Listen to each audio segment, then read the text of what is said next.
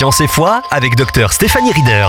Bonjour, chers auditeurs, chères auditrices, quelle joie de te retrouver en ce vendredi pour cette émission sur la science et la foi. Aujourd'hui, j'aimerais te parler de la grandeur de l'univers.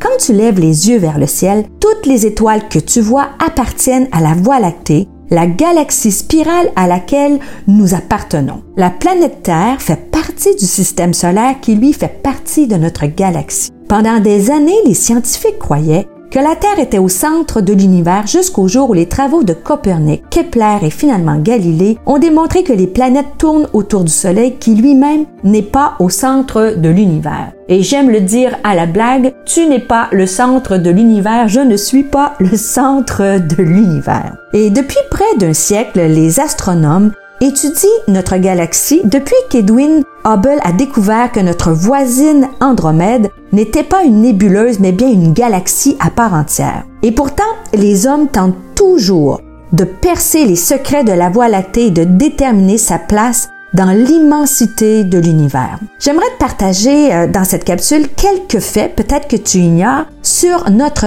galaxie qui est vieille de 13,6 milliards d'années.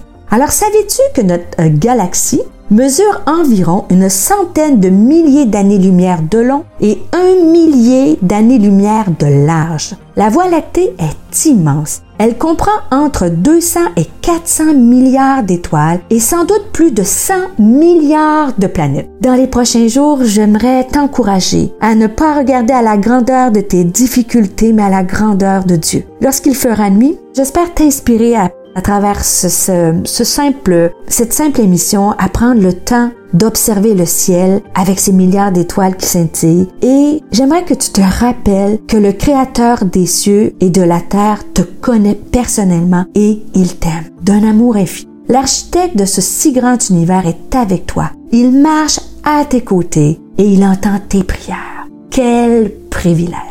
Alors je te laisse là-dessus. On se retrouve pour une prochaine émission sur la science et la foi. Pour aller plus loin, visitez stéphaniereader.com.